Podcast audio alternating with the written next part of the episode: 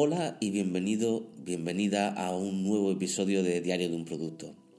Yo soy Fran Gallardo y estás escuchando el podcast en el que te cuento a tiempo real, en directo y, sin red de protección, cómo crear y lanzar un, producto digital al mercado e intentar que sea rentable y vivir de ello.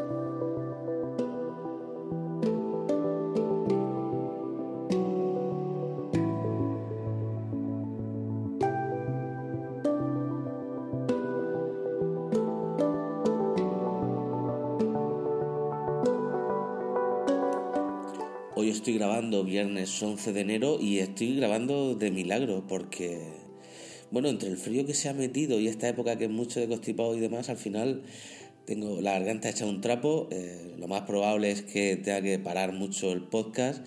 No sé cuánto tiempo me, durará la voz, pero es más fuerte el compromiso que tengo con vosotros, ¿no? De, hablar eh, cada dos semanas para contaros cómo está el proyecto, cuáles son mis sensaciones cómo lo estoy haciendo y, comentaros un poco para que, me deis feedback, que, bueno, que este simple catarrillo invernal que, que llevo.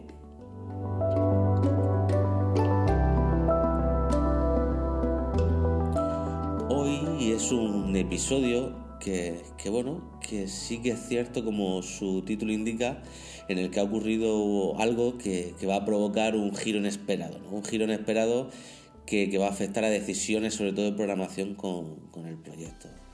Y se trata de, la beta. ¿eh? Son muchos los comentarios que he recibido. Por cierto, muchísimas gracias por vuestro feedback. Y pues, de verdad que, es un feedback muy positivo y que, hace más fácil, ¿no? Y que, da muchas ganas de, seguir con este proyecto. Bueno, eh, muchos de estos emails que me mandáis, pues comentáis que que por qué el, crear un lanzamiento beta, ¿no? ¿Por qué hacer una beta? Bueno, en principio es por hacer un lanzamiento en pequeño. Es decir, no es lo mismo eh, lanzar un producto eh, para mil personas, ¿no? Y que luego el producto pues tenga errores o no funcione bien, o simplemente el producto no tenga el encaje esperado en el mercado, ¿no? Y al final, pues bueno, puede ser un poquito más complicado y, no sé, de gestionar que un lanzamiento en pequeñito, ¿no? En unas 50, 100 personas, donde el feedback es más directo, donde tienes más margen de reacción si hay algún tipo de error o de problema. Pero bueno, es, más que nada por esto era el, realizar el periodo de beta. Pero sois muchos, muchísimos, de verdad, los que me comentáis que, que bueno, que al ser un, un servicio por, de contenido de formación, es decir, que no es una aplicación en sí, sino más bien una plataforma de servicios, que no veáis muy bien el, el, el crear un periodo de beta, ¿no? Y lo cierto es que he estado pensando y sí que tenéis razón, ¿no? De que a lo mejor, eh, bueno, el funcionamiento de la plataforma, como sabéis, va a ser un WordPress, ¿no? Con partes del contenido que va a ser restringido y una pasarela de pago en cuanto a, o sea, técnicamente la plataforma no, no es necesario hacer una prueba ni de rendimiento ni ninguna cosa extraña. En cuanto al contenido, bueno, eh, sí que es cierto que yo prefiero eh, mostraros primero a una, una serie de personas el, el contenido ¿no? en esta fase inicial eh, ver qué feedback me dais para mejorarlo y luego hacer un, lanzamiento. Pero sí que es cierto que eso se puede hacer sobre la marcha, ¿no? A lo mejor una fase beta no está justificada simplemente por esto. Es decir, se puede abrir.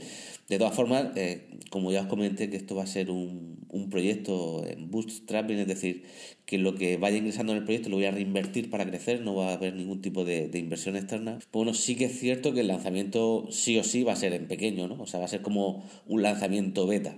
Entonces al final he decidido que probablemente no voy a hacer el lanzamiento beta en, enero, tal y como os había comentado, pero sí que es cierto que voy a adelantar mucho el lanzamiento que tenía previsto eh, y seguramente va a ser para, marzo al final, ¿vale? El lanzamiento, la apertura, lo que es la, aplicación. En cuanto a cómo hacerlo, yo ahora mismo tengo... Eh, la plataforma en local, ¿no? En una instalación en local, está todo terminado, y donde estoy creando el contenido. Bueno, terminado no, me faltan algunos detalles de diseño y programación, pero bueno, son detalles menores, ¿no? De, de por ejemplo, del rediseño de la home para que, para que sea lo más efectivo posible que las conversiones, que en, en, un episodio dentro de unas semanas os explicaré cómo he estructurado el storytelling para realmente intentar explicar cuál es la misión de, de diario de un perdón, de Product Designer Academy, ¿no? Que, eh, por qué lo he creado y, qué objetivo tiene, qué, qué, misión tiene. Entonces, pues he estructurado una home donde explico un poco el paso a paso, lo que hay detrás, la intención y los beneficios que, puede tener cualquier eh, miembro de, esta comunidad. Y bueno, pero ya, ya os lo explicaré en, otra, en otro episodio dentro de unas semanas. Entonces, como os comentaba, yo tengo la instalación en local. Lo que pasa es que, claro, cambia tanto con respecto a la plataforma que hay ahora mismo en producción, ¿no? en online, en productdesigner.es, que voy a tener que ir haciéndola de forma progresiva. Tengo que ir cambiando muchas cosas y la voy a ir haciendo ya, ¿vale? Es decir, eh, voy a dejarlo todo tal y como lo tengo en local, pero lo voy a dejar que temporalmente no te puedas suscribir, ¿no? Es decir, tú vas a poder llegar al, a la zona de registro, pero eso simplemente te va a redirigir al registro que ya hay, ¿no? Donde te avisaré cuando se haga la, el lanzamiento, por así decir, ahora que será en marzo, eh, donde yo avisaré a la gente para que quien quiera se pueda suscribir y demás. Como puedes ver, estoy hablando de suscripción porque otro de los feedbacks que me habéis dado muchísima gente es que preferís el modelo de suscripción a pesar de estar muchos suscritos a, muchos servicios ya de forma mensual, pues sí que es cierto que muchos de los que me habéis dado feedback preferís ese modelo de negocio. ¿no? Yo en principio, aunque no he decidido que sea exclusivamente por suscripción, es una decisión que tomaré seguramente para el lanzamiento en, marzo. Eh, sí que es cierto que contemplo a lo mejor un, un modelo de negocio mixto, es decir, que quien esté interesado en la mayoría de los cursos eh, puede hacerlo por suscripción mensual, ¿no? Es decir, tú pagas una cuota mensual y tienes acceso a todo.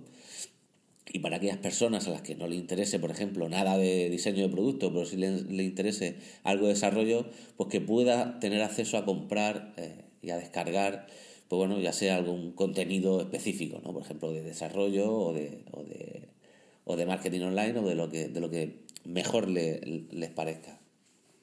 Entonces, más o menos eso es un poquito lo que voy a hacer ¿no? en estas próximas semanas. Es un despliegue progresivo de, la plataforma para que luego eh, el lanzamiento, o sea, lo que es la apertura, por así decir, al público sea lo, menos dolorosa posible, porque luego ya sabemos que los despliegues ¿no? de, de desarrollo a producción pues bueno, pueden ser bastante conflictivos y pueden dar problemas. Entonces prefiero ir haciéndolo poco a poco, asegurarme de que todo va bien y abrir eh, para, para marzo, finales de marzo, principios de abril, abrir la, la plataforma para todo el mundo. Por lo tanto, vamos a eliminar lo que es la, la fase beta.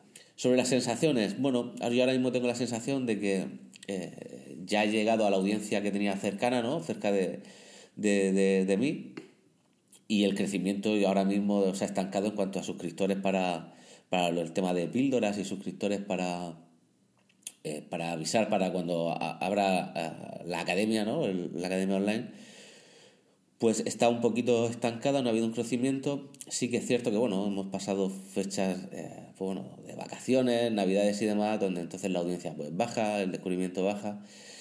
yo he seguido publicando, he seguido con el tema de píldoras y los vídeos y porque, bueno, como ya comenté, el objetivo es que cuando yo lance ahora en marzo o en abril, pues ya haya algo o que poco a poco me vaya descubriendo gente. Y esto es otra cosa que os quería comentar porque he estado analizando los datos de, rendimiento y de consultas en Google Search Console de, la plataforma, ¿no? de productdesigner.es y sí que es cierto que Google ya me está mostrando para algunos términos que pueden ser interesantes.